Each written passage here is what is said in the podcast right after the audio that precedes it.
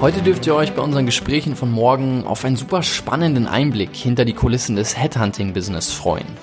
Unser Gast ist dabei Christina Wirzi, eine der bekanntesten Persönlichkeiten aus ihrem Fach mit einem äußerst internationalen Hintergrund und sehr, sehr viel ansteckendem Unternehmergeist. Christina Wirzi hat unter anderem die Personalboutique The Female Factor mit aufgezogen, um Frauen in Spitzenpositionen zu bringen und sie dabei zu unterstützen, in ihrer Karriereplanung voranzukommen und den nächsten Schritt gehen zu können.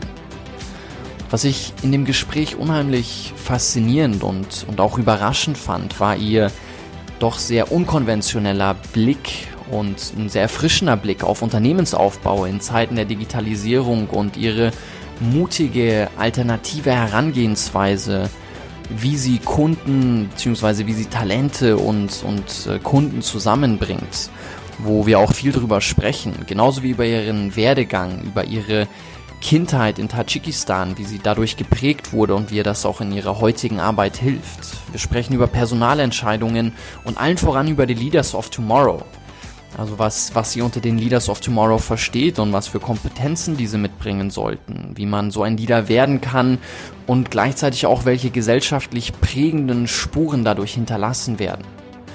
Und egal, ob du jetzt Personalentscheidungen zu treffen hast oder ob du selbst Führungskraft bist oder in eine Top-Position hereinwachsen möchtest oder ob du einfach vielleicht nur Inspiration tanken und einen, einen neuen Blickwinkel einnehmen möchtest. Ich bin mir ganz sicher, dass in diesem Gespräch was für dich dabei ist und ja, wünsche dir viel Spaß mit der Episode über die Leaders of Tomorrow und aktives Zukunft gestalten.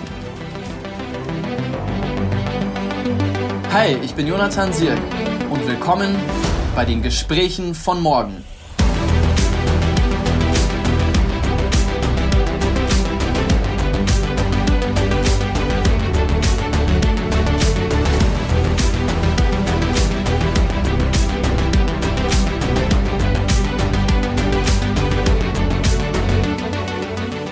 Frau Wirzi, ich muss sagen, dass ich mich jedes Mal sehr freue, wenn sich die Möglichkeit ergibt, dass wir miteinander sprechen können. Von daher ist es auch eine Riesenfreude, dass Sie heute bei unseren Gesprächen von morgen mit dabei sind. Herzlich willkommen. Ja, herzlichen Dank. Ich bin, ähm, ja, ich habe zu danken. Das heißt, ich bin wirklich sehr froh, dass wir beide uns mal wieder sprechen.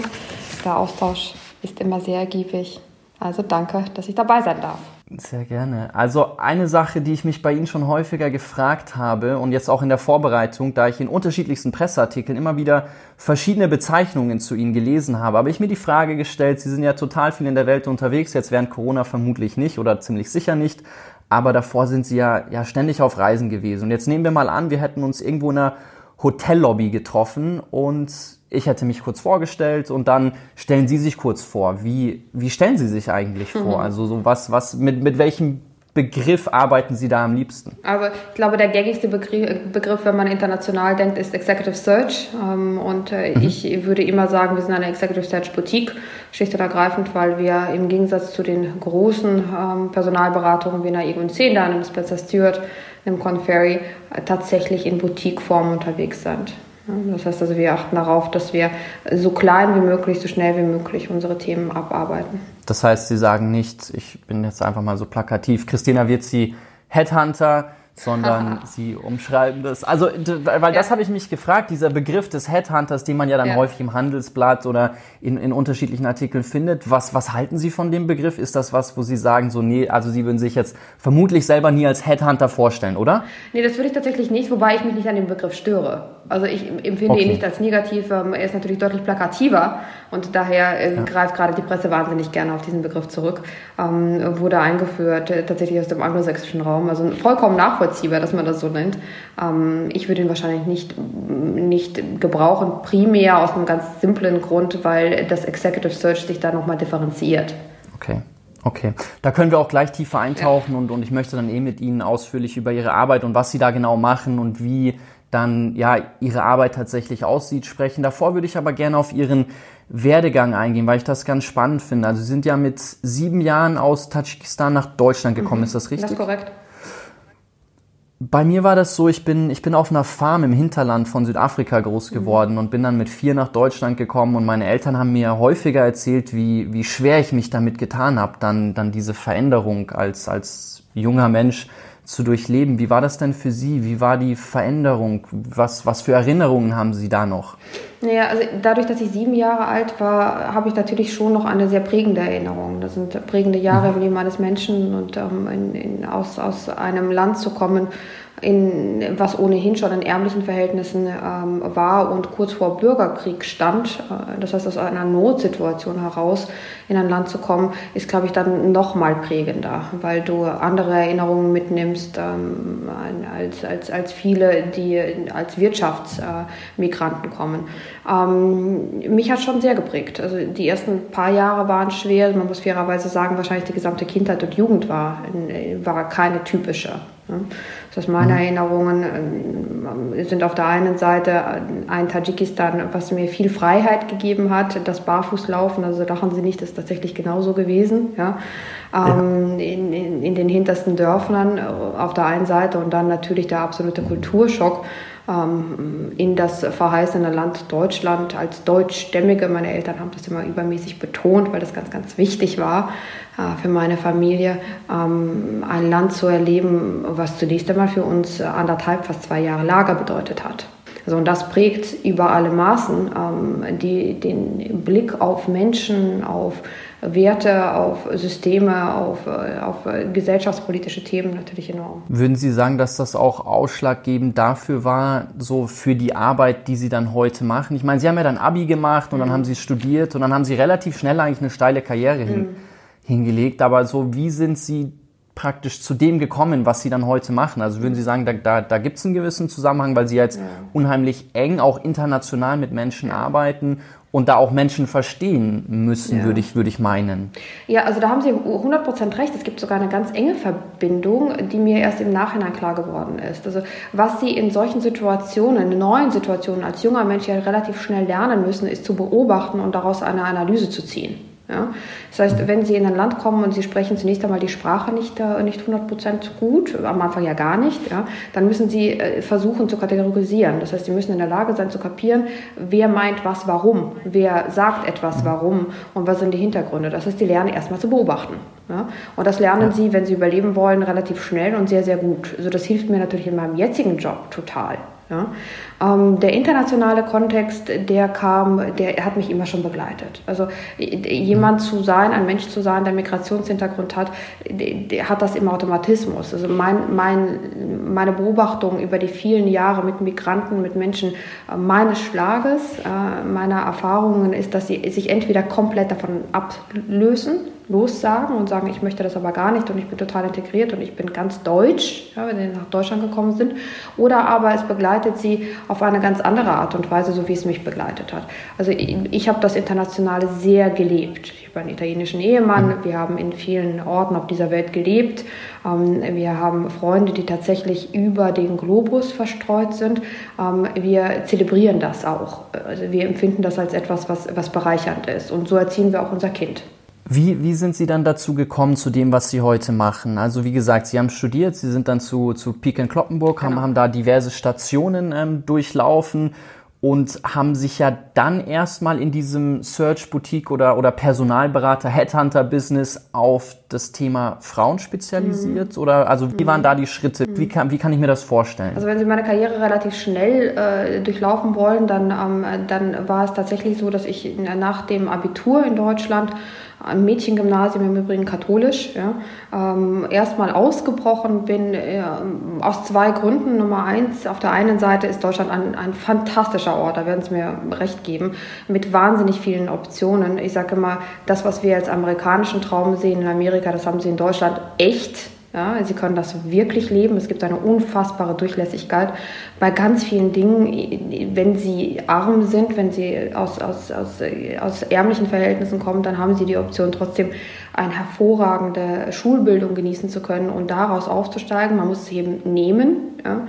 Ähm, aber Deutschland hat auch zwei, drei Aspekte, die zumindest äh, mich, bei mir immer Reibungsverluste hinterlassen haben. Und das ist der Grund, warum ich, warum ich rausgegangen bin. Ich bin zuerst in die USA gegangen, habe dort ein Praktikum gemacht und aus den USA dann nach England, wo ich studiert habe, an der EBS in London ähm, und da nochmal Vielfalt kennengelernt habe. Also kennengelernt habe, wie kann denn so ein Leben aussehen? Welche Elemente kannst du denn zusammensuchen, die dir Freude machen könnten? Also das Bewusstsein darüber, dass Leben ein Portfolio an Dingen ist, die du dir selber zusammenstellen darfst. Ja, das war, das war die Zeit USA und, und, und also anglosächsisch geprägt, USA und England und von der Uni wegrekrutiert dann Peking-Glockenburg. Und P&C wahnsinnig viel Freiheit. Ähm, ich konnte sehr viel lernen. Ich konnte vor allen Dingen lernen, ähm, was, wie wird ein Unternehmen gesteuert, nach welchen KPIs, nach welchen Kennzahlen wird es gesteuert, mhm. wie ist der Blick der GBVs, also der Generalbevollmächtigten, derjenigen Menschen, die das Unternehmen führen und leiten.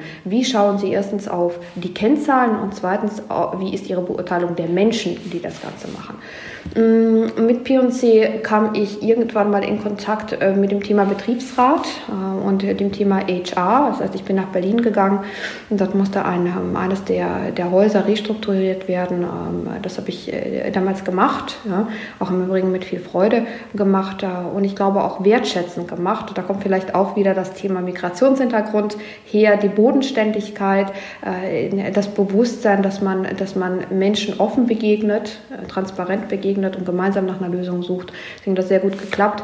Bin dann nach Wien gegangen weil mich äh, die HR-Abteilung von Picken Glockenburg darum gebeten hat, äh, das ganze Thema Aufbau zu begleiten, also Ostaufbau, was natürlich auch wieder so ein bisschen meiner Vergangenheit entspricht, ähm, äh, das Ganze sauber zu strukturieren. Das habe ich getan und dann ähm, gab es einen Aspekt, der führt mich jetzt gleich zu dem Thema Personalberatung, der, der mein Leben nachhaltig verändert hat. Ich hatte meinen jetzigen Ehemann kennengelernt. Wir beide äh, haben unsere Tochter bekommen. Also ich bin schwanger geworden, Aliga ist geboren worden. Und dann gab es so das allererste Mal in meinem Leben, wo ich gedacht habe, uch, schau mal, das ist tatsächlich, es gibt einen Unterschied zwischen einem, einer Frau und einem Mann im Berufsleben. Und nicht so sehr ja. der Tatsache Mann oder Frau, sondern tatsächlich der Tatsache Mutter oder Nichtmutter. Ja?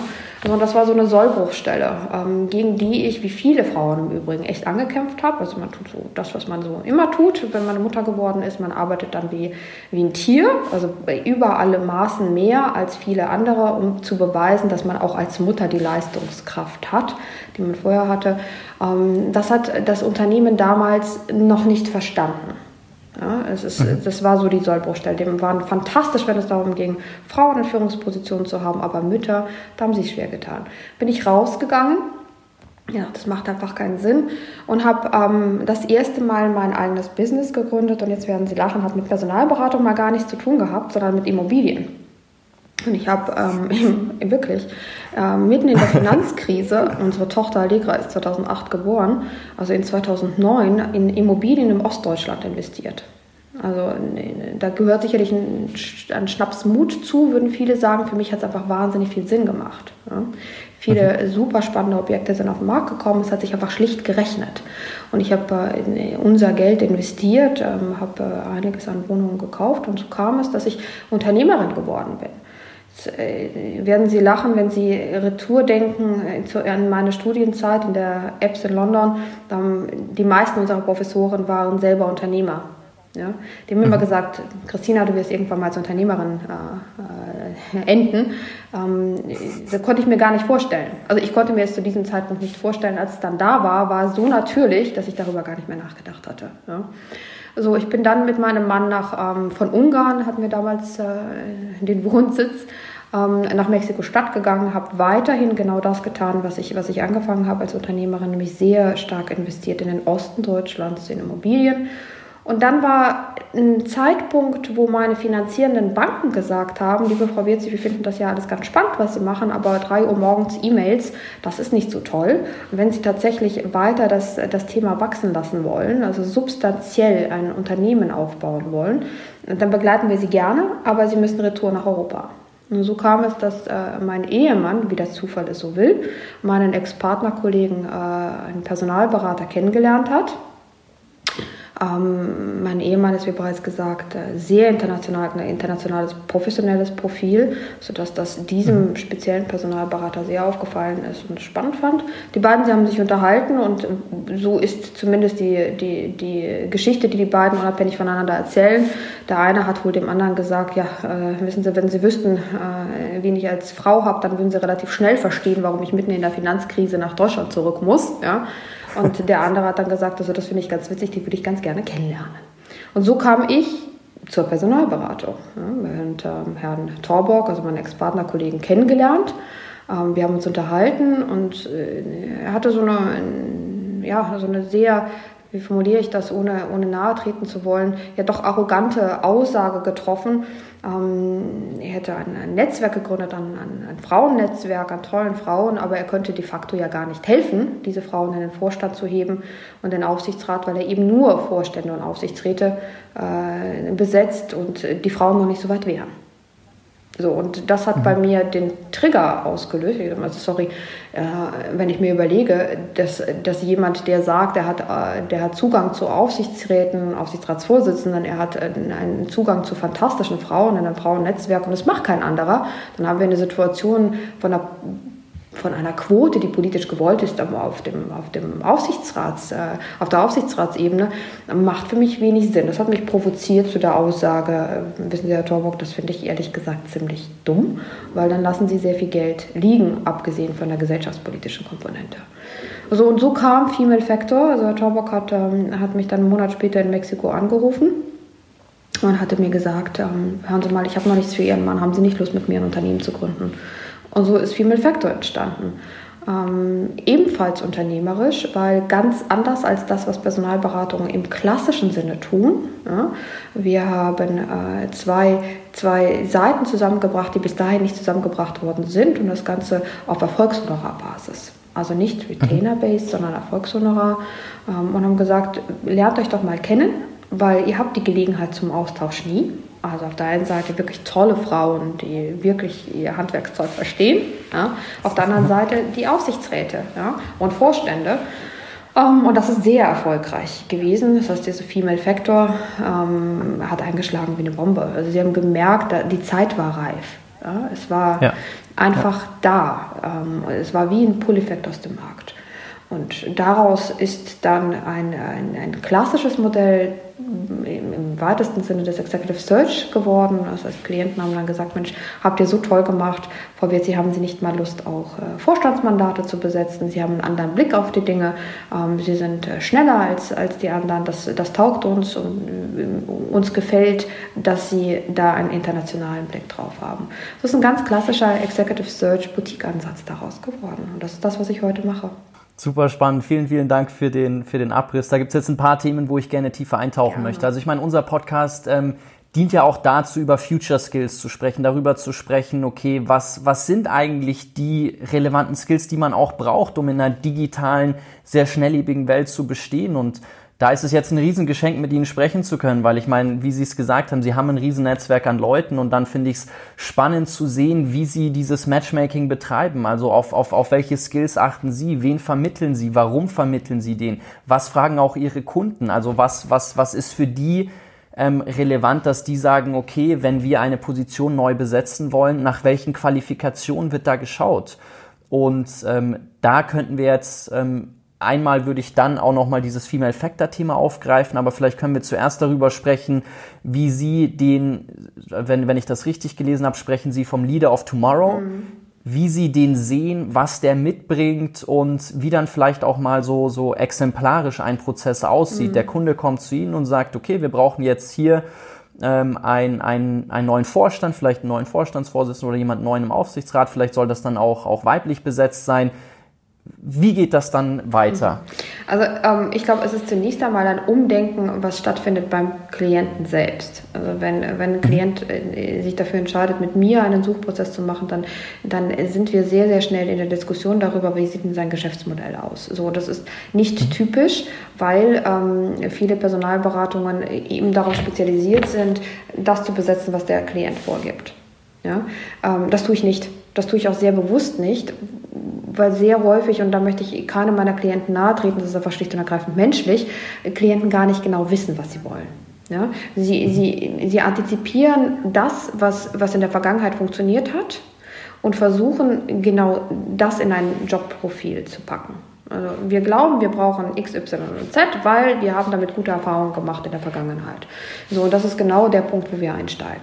Wir sagen also, erklär mir als Personalberater, als jemand, der, der extern ist, zunächst einmal, ähm, was das bedeutet. Wie funktioniert denn dein Geschäftsmodell? Was heißt das denn für deine Industrie? Und was bedeutet das in den nächsten fünf Jahren? So, und spätestens bei der Frage fällt dann meistens der Groschen, dass man gar mhm. nicht das braucht, was man gebraucht hat sondern etwas, was nicht da ist. Das heißt also, wir machen als allererstes zunächst einmal eine Analyse darüber, was ist an Know-how, an Skills bereits im Unternehmen und wohin möchte das Unternehmen, wohin entwickelt sich die Industrie, wo steht dieses, Unternehmen, dieses Unternehmen im, in der, im Industriekontext, wohin möchte es in den nächsten fünf und in den nächsten zehn Jahren. Und machen dann einen Abgleich. Also was für Skills sind tatsächlich da und welche fehlen uns. Und da kommen ganz, ganz häufig natürlich gerade in, in, in den letzten fünf Jahren ähm, Themen wie, naja, wir brauchen schon einen anderen Blickwinkel. Wir brauchen jemanden, der eigentlich echt China versteht. Asien versteht. Mhm. Oder ähm, irgendwie sind wir uns alle sehr schnell sehr einig und wir verstehen ehrlicherweise gar nicht, wie das sein kann. Das ist ja irgendwie alles sehr bequem, aber vielleicht ist ein bisschen mehr Reibung gut. Natürlich sind sie sich tendenziell einig, weil sie sehr ähnlich sind, also aus sehr ähnlichen aus sehr ähnlichen äh, äh, Hintergründen kommen, äh, auch gesellschaftspolitischen Hintergründen kommen.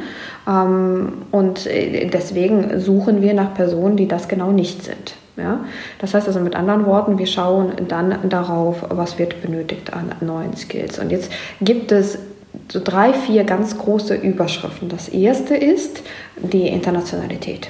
Das heißt also, wenn Sie mhm. über das Thema Diversity sprechen, darf man natürlich nicht nur das Thema Weiblichkeit rausgreifen.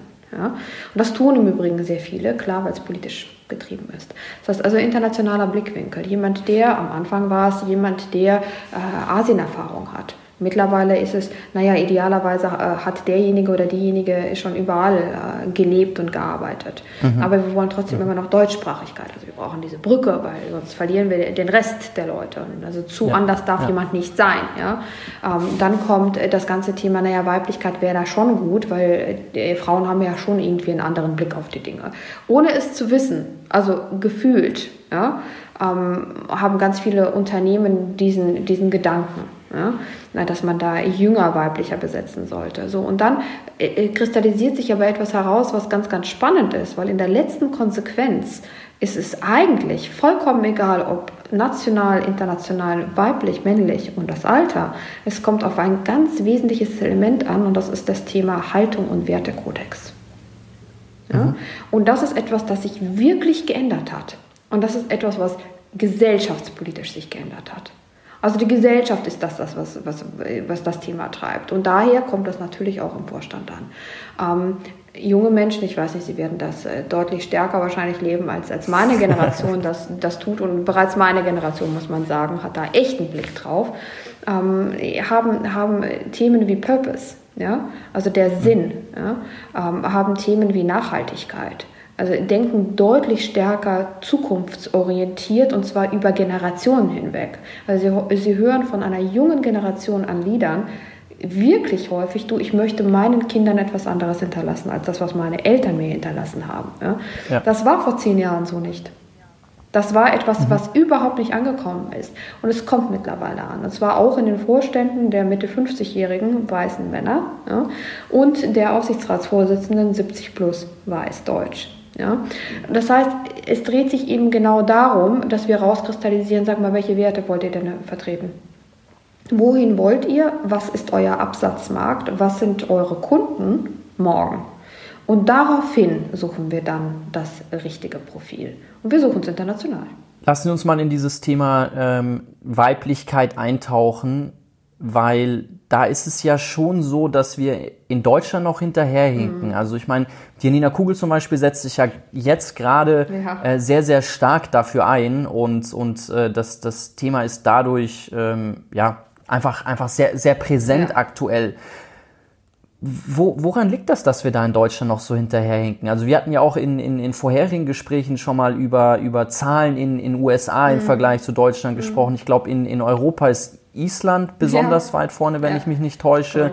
Ähm, wie, wie, wie, wie, wie schätzen Sie das ein? Also ich habe in einem Artikel von Ihnen gelesen, dass in Deutschland viel zu lange die Haltung war, dass halt, wie auch in Ihrer Erfahrung, äh, die Frau sollte halt irgendwie sich dann um, um, um das Kind kümmern mhm. und, und eher zu Hause sein. Aber ähm, ja, was, was, was, was ist Ihre Einschätzung? Also wir haben ja dieses Bild der Trümmerfrau in Deutschland, die nach, ähm, was im Übrigen ja tatsächlich so eine Legacy ist in den Köpfen der, der Deutschen.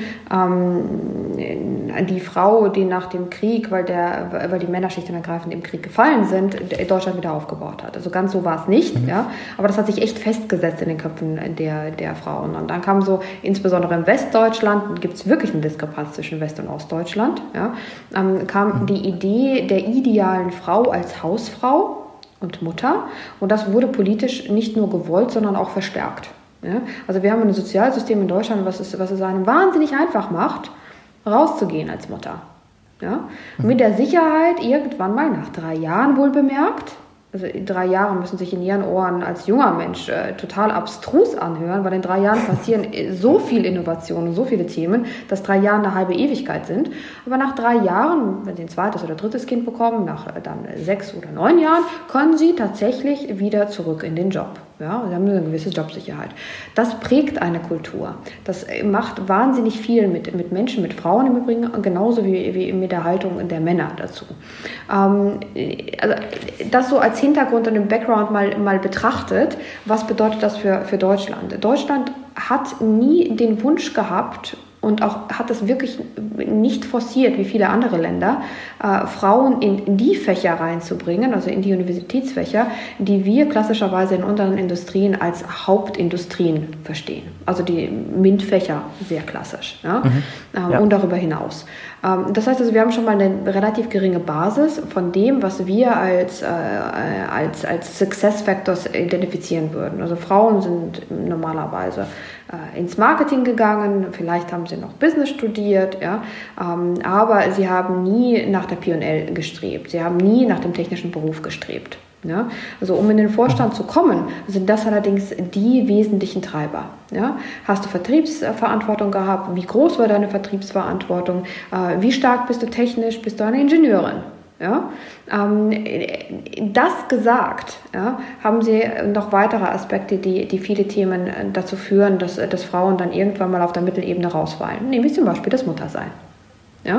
Mhm. Also nicht nur Janina Kugel, die ich im Übrigen echt über alle Maßen schätze und Gott sei Dank äh, steht sie auf und sagt, wie die Situation ja. aussieht, sondern auch viele andere Frauen, äh, Verena Pauster zum Beispiel, äußern sich ja. dazu ja sehr, sehr outspoken, also sehr klar. Mhm. Warum muss eine Vorständin eigentlich raus, wenn sie Mutter wird? Also warum darf sie die Rolle nicht behalten? Ja? Ähm, das ist einfach politisch ein Konstrukt, was es uns Frauen nicht erlaubt oder aber einfach macht rauszugehen.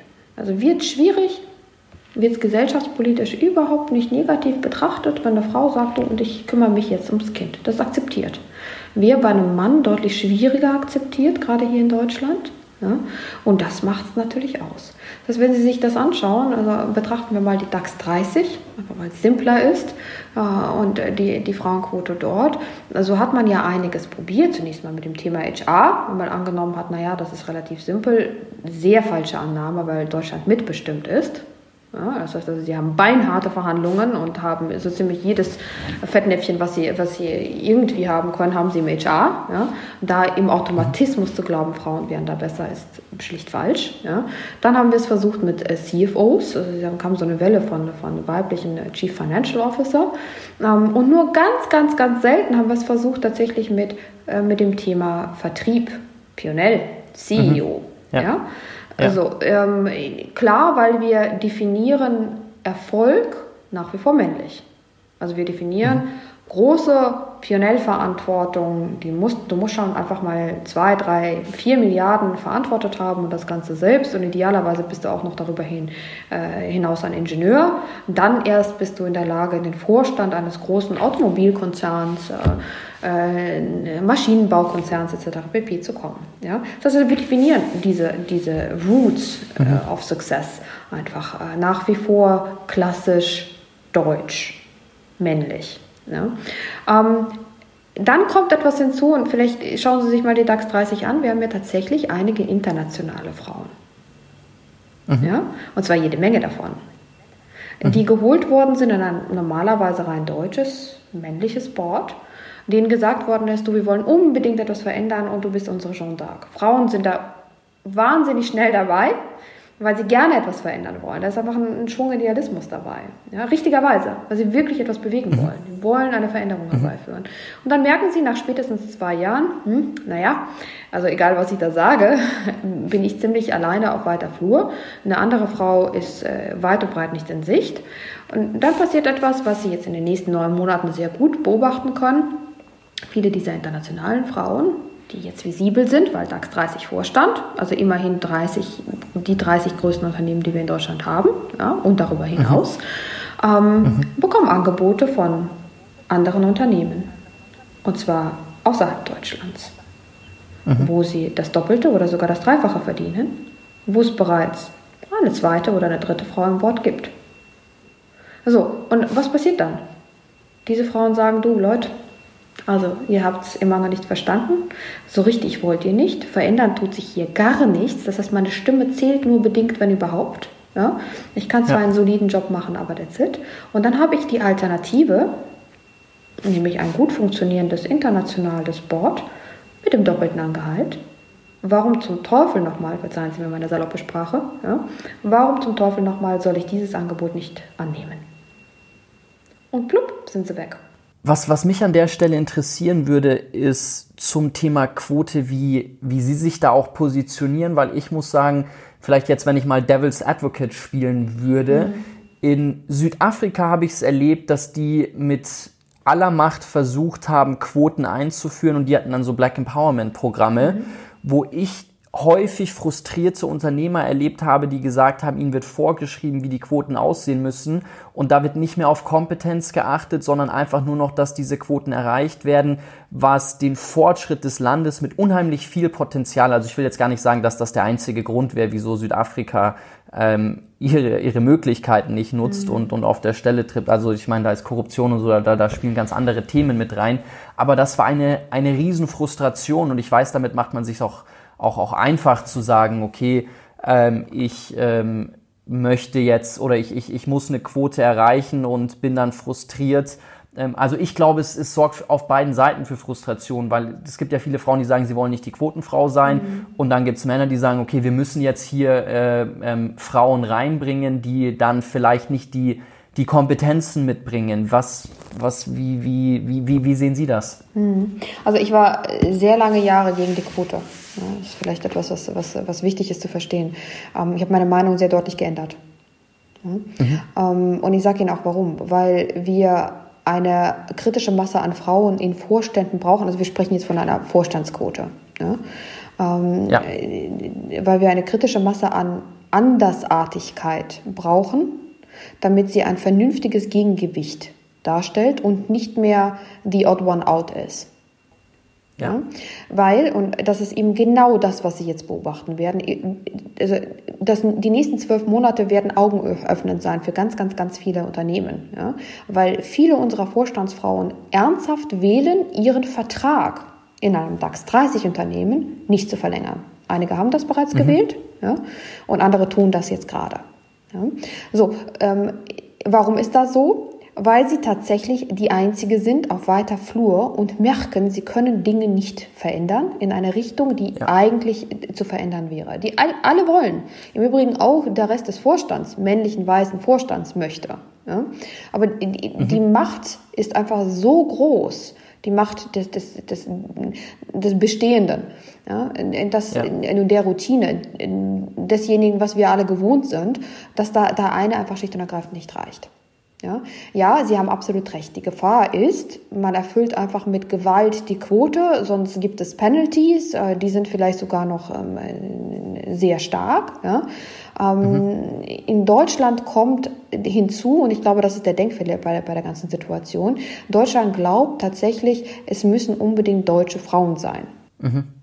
Verstehen Sie, worauf ich hinaus möchte?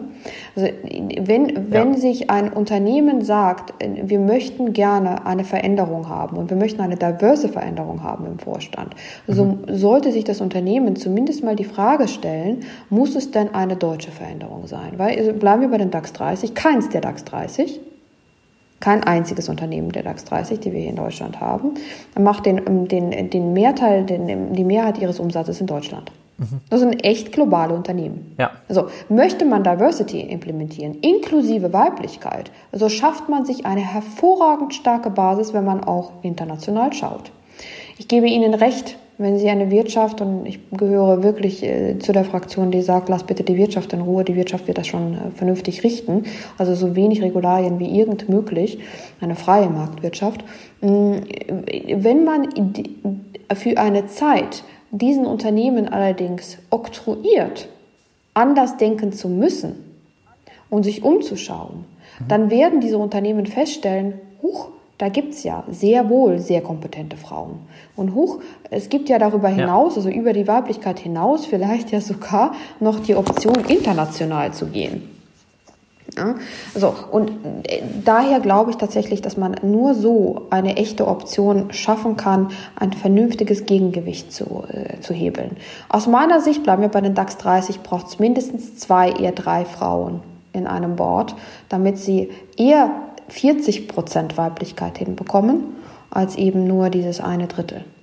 Was glauben Sie, was dann für Veränderungen entstehen können, wenn wir sagen, okay, wir schaffen dieses Umdenken und, und Unternehmen bringen diese, ähm, bringen den Mut auf, zu sagen, okay, wir erfüllen das, wir denken da anders. Was, was für ein Umschwung kann dadurch entstehen? Was, was meinen Sie? Es kann vor allen Dingen zu, zu einem ganz wesentlichen Thema führen, nämlich zu der Befassung mit sich selbst und dem eigenen Werten. Ja? Mhm. Das heißt also endlich mal äh, zu verstehen, wofür wollen wir eigentlich stehen. Und das, das führt dann ganz, ganz schnell zu dem Thema Haltung, ja?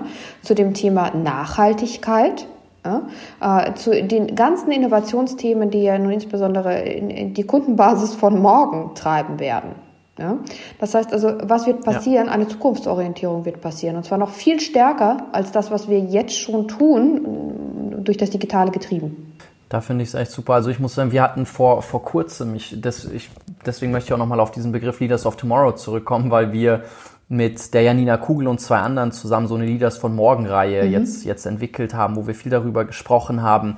Wie können diese Lieder von morgen aussehen? Wie kann man da zukunftsorientierter denken? Da war auch viel das Thema Mut, ähm, im Vordergrund, was ich auch interessant fand, weil ich das immer wieder bei Ihnen auf der Website und Artikeln dieses, diese Boldness, ja. also mutig sein, kühn sein, ähm, gefunden habe. Und es da interessant war, von der Janina auch zu hören, ähm, was sie Leuten damit auf den Weg gibt, zu sagen, okay, das sind relevante Punkte, die man erlernen sollte, um dieser Leader von morgen zu sein. Und vielleicht können wir da auch nochmal drüber sprechen. Also mal abgesehen davon, was ich für, was ich für Werte, was ich für eine Haltung mitbringe? Was, was finden Sie im Werdegang der Personen, die dann in diese Top-Führungspositionen reinwachsen, für Muster, die immer wieder auftreten, die diese Person mhm. dann auszeichnen, die diese Führungsverantwortung mhm. übernehmen? Also äh, die wahrhaft großen Führungs, ähm, Führungspersönlichkeiten haben alle eine, einen Aspekt inne. Und zwar wirklich alle, über, über alle mhm. Maßen hinweg. Mhm. Ähm, und das ist innere Freiheit. Also die Leute sind okay. gelöst und schauen auf, auf ein Problem ohne Zwänge. Mhm. Ja? Und dann kommt ein Aspekt hinzu, der, der nicht allen inne liegt, aber den, den wirklich fantastischen Liedern ähm, of Tomorrow sehr wohl, nämlich den Wunsch, das prägen zu wollen. Also Zukunft prägen zu wollen. So, und das, mhm. das spiegelt sich im Übrigen von klein auf. Also angefangen bei der Universität, in, in, in der Studium, was du wählst, was wahnsinnig, also was tatsächlich gar nicht so extrem essentiell ist. Also wir, wir bauen in unseren Vorstandsfunktionen ja zunehmend häufig den Generalisten auf, nicht mehr so sehr den Spezialisten auf. Ja? Ähm, äh, diese Leute haben eine unfassbare Neugierde, die möchten gerne Dinge probieren, die bleiben auch dabei und achten darauf, dass, dass sie nachhaltig gewirkt haben, bevor sie weiterreichen. Also ähm, mhm. es gab so eine Zeit, ja. äh, da war es total angesagt, in jungen Karrieren alle zwei Jahre zu springen.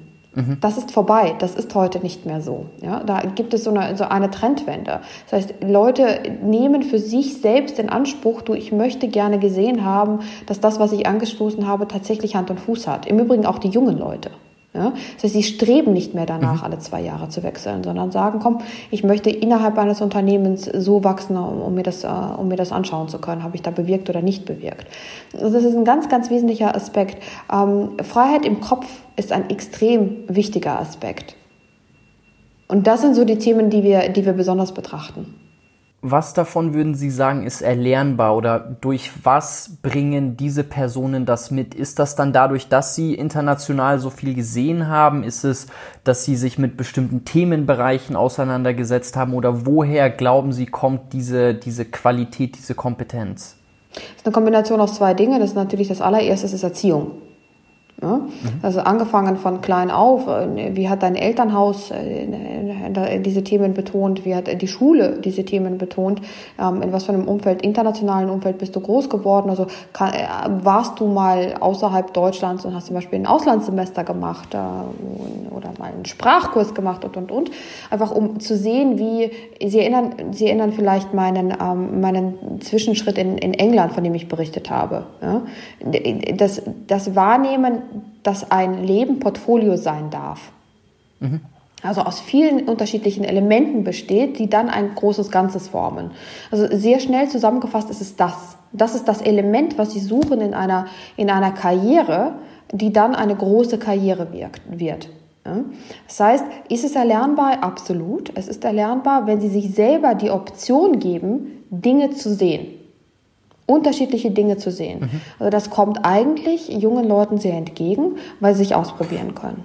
Ich würde an der Stelle gerne diesen Bold-Begriff nochmal aufgreifen, weil ich glaube schon, dass der da auch mit reinspielt. Ich denke, dass es eine absolut zentrale Haltung ist, wenn ich sage, ich will zukunftsorientiert und vor, all, vor allen Dingen gestaltend unterwegs sein, muss ich ja auch irgendwie diese Boldness, diese, diese, diesen Mut mitbringen.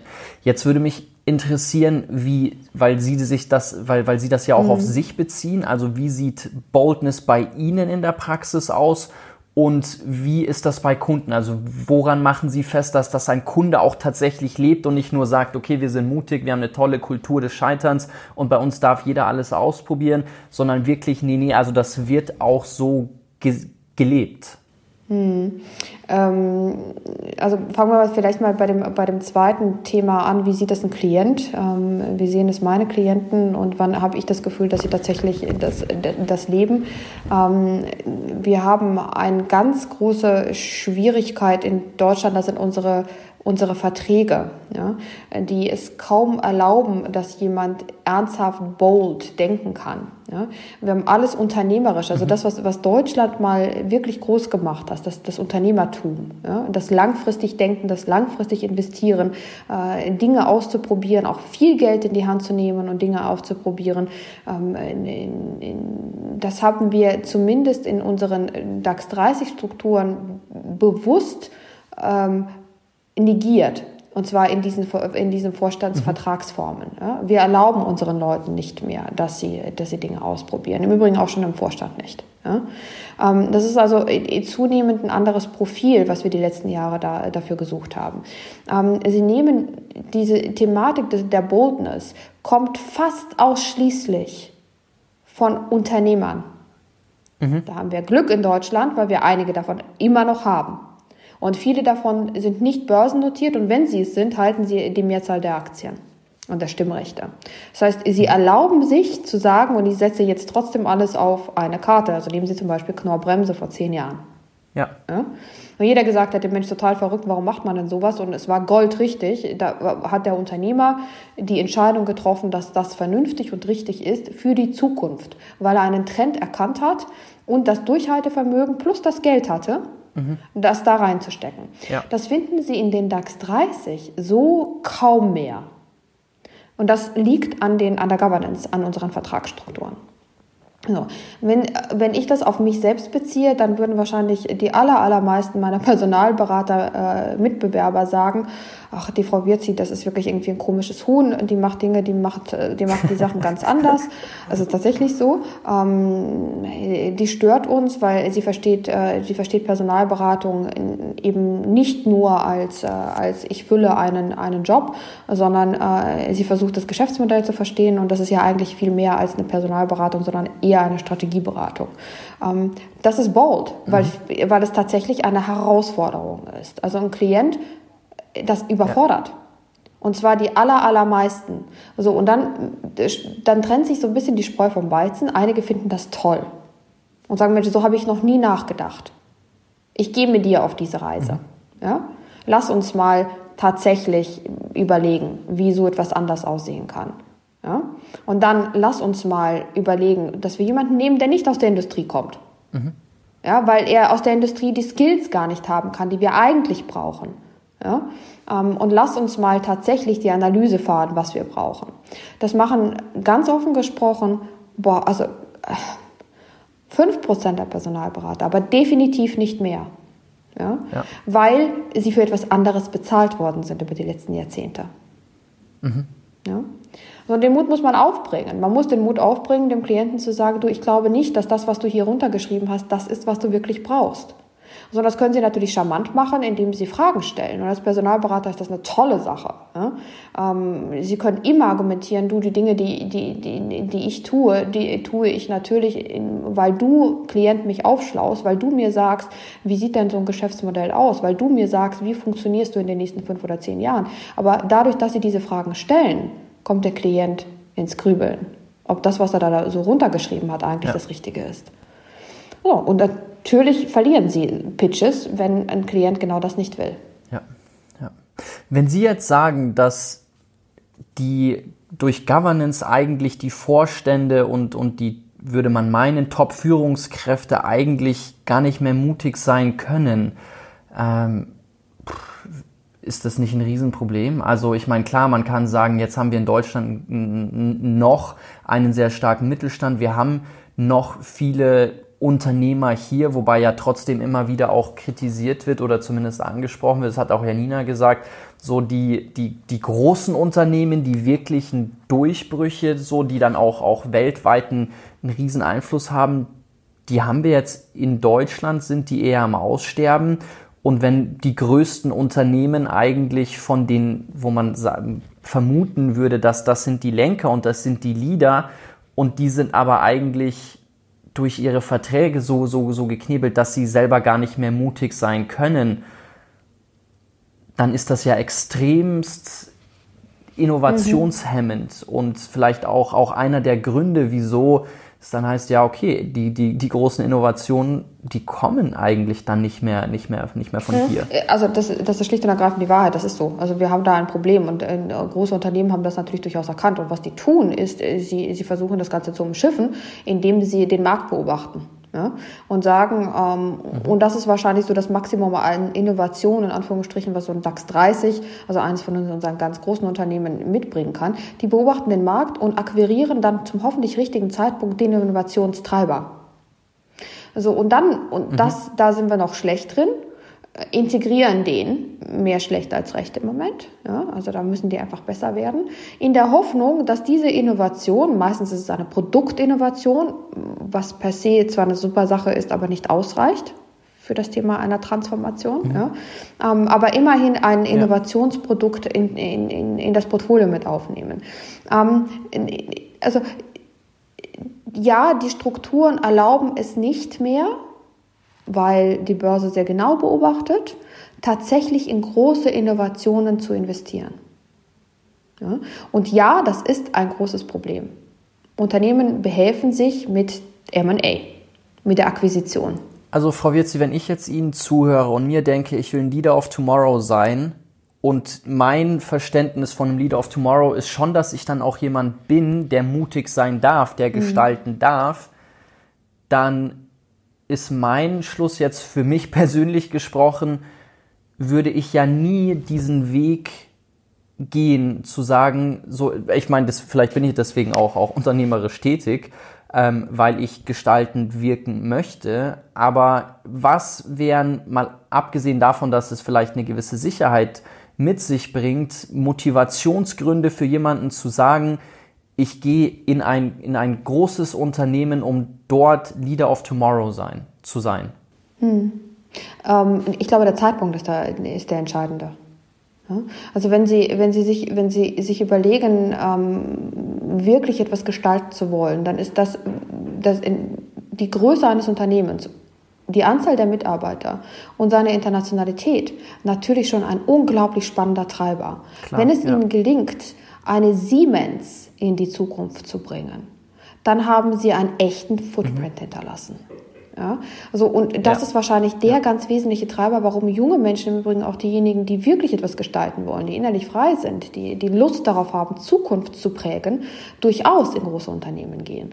Und äh, mein mein mein mhm. Take auf, auf diese ganze Situation ist immer, wann ist der richtige Zeitpunkt, das zu tun? Weil du musst es schon lernen. Du musst lernen, wie funktioniert Größe, wie wird Größe im Moment gemanagt? Ja? Wie funktionieren solche Strukturen? Ja. Sonst kannst ja. du sie nicht verändern. Du kannst ja nur verändern, wenn du das Ding mal durchlaufen hast, zumindest die wesentlichen, die wesentlichen äh, Ebenen mal durchlaufen hast, damit du verstehst, wie die Leute darin ticken, die du ja dann in die Zukunft treiben möchtest ja, die du mitnehmen möchtest. Mhm. Also und ich glaube, der, der, der Schlüssel ist, dass sich auf der einen Seite natürlich die Unternehmen ändern müssen, dass auf der anderen Seite eben nur durch diese jungen Leader of Tomorrow gelingen wird zum richtigen Zeitpunkt. Das heißt, ja, sie müssen einmal das Thema durchlaufen haben. Wie erkenne ich den richtigen Zeitpunkt? Also wie, wie mache ich fest oder was, was, was macht da den, den richtigen Zeitpunkt aus? Mhm. Also es ist, glaube ich, eine Kombination aus zwei Dingen. Nummer eins, Sie können das Ganze, wenn Sie jung sind, direkt von der Uni kommen, können Sie natürlich genau das ausleben, worauf Sie große Lust haben, für einige Jahre. Keine ja. Ahnung, wenn Sie jetzt äh, der Meinung wären, dass Google würden viele von, von, von ihrer Generation sagen, Google ist nicht mehr so innovativ, Frau Wirzi, ja. Ähm, mhm. aber dass Google so der Innovationstreiber sind, dann gehen Sie zu Google. Also versuchen Sie die Denke zu verstehen und, und, und, und auszuprobieren. Ist das etwas für Sie? Nehmen Sie die Elemente ja. für sich mit, die, die, die relevant sind, ja. Gehen Sie zu einer Tinder, also gehen Sie zu einem der digitalen Player, gehen Sie auch zu einem kleinen Startup, ja. Ähm, das sollten Sie in jedem Fall mhm. tun, weil Sie das einmal die Denke gesehen haben sollten, wenn sie daran Freude haben, wohl bemerkt. Ja? Ähm, nach einiger Zeit ist es aber sinnvoll, in ein großes Unternehmen zu gehen. Ähm, idealerweise, wenn Sie, wenn Sie dabei sind, in, den, in, in so ein Mittellayer reinzugehen. Das heißt also nach, nach fünf Jahren nach dem Studium zum Beispiel ja, wäre es beinahe ideal, in ein großes Unternehmen zu gehen. Und dort vielleicht hm, weitere sieben, acht Jahre zu bleiben. Das heißt also mindestens zwei, eher drei Layers mal durchlaufen zu haben und dann verstanden zu haben, wie tickt denn das, was wir Lehmschicht nennen, ja, eines großen Unternehmens. Ja, ja. Und dann können sie immer noch, weil sie groß genug sind, weil sie visibel genug sind, weil sie beide Welten kennen, nochmal den Schritt zurückgehen in einer anderen Hierarchieebene. Zu bleiben wir bei Google ja? Mhm. um zu verstehen, wie funktioniert die Transformation in der Größe. Also und, und dann ja. haben sie die Wahl. Dann haben sie sich in eine Situation begeben, wo sie wirklich frei entscheiden können. Will ich das eine oder will ich das andere? Im Übrigen ist es sehr mutig zu sagen, ich möchte mein Land, diese Heritage Brands einer Siemens, einer Lufthansa, ja, mhm. möchte ich in die Zukunft treiben. Ja. Das ist wahnsinnig mutig, weil das nämlich eine gigantische Aufgabe ist.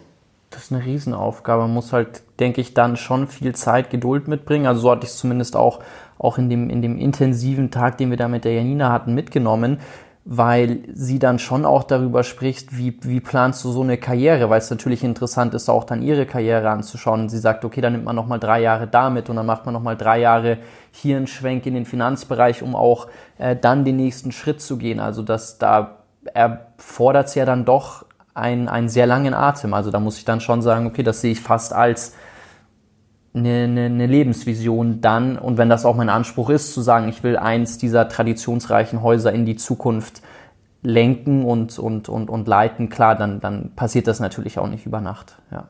Nee, das tut's nicht. Und ich meine, sie, äh, sie können so etwas tatsächlich nur überleben, in Anführungsstrichen, wenn sie es nicht als Energieverlust wahrnehmen, sondern als äh, äh damit Neugierde und, und, und, und Positiveness rangehen.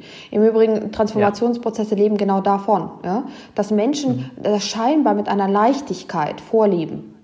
Ja? ja? Also dieser, dieser Leader of Tomorrow, ich habe es bezeichnet als innere Freiheit, äh, wirkt ja nach außen als jemand, von dem du sagst, also Obama war so jemand im Politischen. Ja? Es sah irgendwie leicht aus, mhm. diese ja. Vision. Und die war irgendwie so klar, dass die Leute ja. motiviert waren. Ja? Und genau das ist es, wovon ich spreche, wenn ich von innerer mhm. Freiheit rede. Ja? Das ist es, was, was, ist, was es ähm, ja. nötig macht, um diese große Anzahl an Menschen mitzunehmen. Wohl bemerkt, mhm. also wenn wir von Purpose sprechen, es gibt auf der Welt beinahe keinen größeren als 300.000 Leute, die in einem Unternehmen angestellt sind und das Ganze multipliziert mhm. mal Familien, ja. die dahinter stecken, ja, ja. in die Zukunft zu bringen.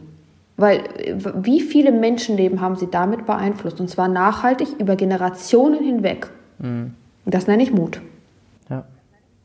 Ja, das ist auch ein sehr schöner Gedanke. Ja, das, das würde ich auch, auch so unterschreiben. Um jetzt unser Gespräch abzurunden und, und, und vielleicht nochmal zusammenzufassen, hätte ich noch eine persönliche Frage an Sie, die, die denke ich, jetzt, jetzt die Punkte schön hier zusammenbringt. Und zwar, Sie hatten ja auch von Ihrem Kind gesprochen und wenn Sie jetzt Ihr, Ihr Kind erziehen und ähm, ja, auch, auch ihr, ihr Kind vermutlich dafür fit machen wollen, in einer digitalen Welt zu bestehen, vielleicht auch, wenn das das Kind möchte, ein, ein Leader of Tomorrow zu werden, so, was, was, was geben Sie dem Kind mit auf dem Weg? Welche Skills würden Sie sagen, versuchen Sie zu fördern? Wie gesagt, ohne das jetzt irgendwie in, in, in bestimmte Bahnen lenken zu wollen, aber sagen, sagen wir einfach, Ihr Kind würde äh, zu Ihnen kommen und sagen, Mama, ähm, ich möchte diese mutige Person sein, die genau diesen Impact hat, über den wir gerade gesprochen haben.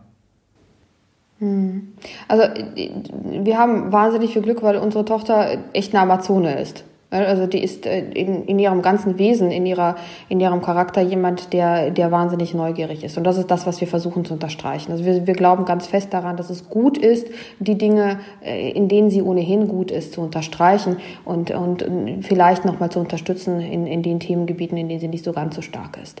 Ähm, worauf wir achten, sind drei, vier Grundprinzipien. Das erste ist Vielfalt. Also wir verlangen von, von Allegra, dass sie sich Dinge anschaut. Und zwar in der ganzen Breite. Und für sich eruiert, will ich das oder will ich das nicht. Aber sie muss die Dinge anschauen. Das ist für uns ganz, ganz wesentlich. Das ist wirklich ein, ein, wesentliches Grundprinzip. Das, der zweite Punkt ist ähm, das Thema Positiveness. Also wir nennen das Chuspe. Ja? Wir wollen, dass sie Dinge äh, echt mit, mit, mit ganz mhm. viel Freude angeht. Ja? Also du musst für etwas brennen und wenn du für etwas brennst, dann ist das ein Thema, da solltest du behalten. Ja? Das geht in der Kombination mit, mit dem ersten Thema. Ähm, der dritte Punkt ist äh, Wertekodex. Also für uns das Thema Nummer eins ist Respekt. Ja? Äh, vor anderen, vor sich selbst aber genauso. Mhm. Ja? Für dich selber einstehen, für andere einstehen, Menschen wohlwollend zu betrachten und nicht zu verurteilen, äh, die Vielfalt zu feiern. Also in der letzten Konsequenz, wenn sie es zusammennehmen, ist es, schau dir diese bunte Welt an und probier alles aus, versuch die Dinge für dich rauszugreifen, die für dich Sinn machen, mit, mit, mit ganz viel Freude mit ihm dieser Chuspa. Sehr schön. Frau Wirzi, dann sage ich an der Stelle, es hat mal wieder unheimlich viel Spaß gemacht, äh, mit Ihnen zu sprechen. Vielen, vielen Dank für die vielen Einblicke, die Sie geteilt haben. Ich wünsche Ihnen alles Gute für die vermutlich sehr, sehr vielen spannenden Projekte, äh, die, die vor Ihnen liegen und freue mich darauf, wenn wir uns hoffentlich dann auch bald mal wieder sehen und, und wieder hören. Vielen Dank. Ja, Dito, ich habe zu danken. Es war mir wirklich wie immer eine Freude.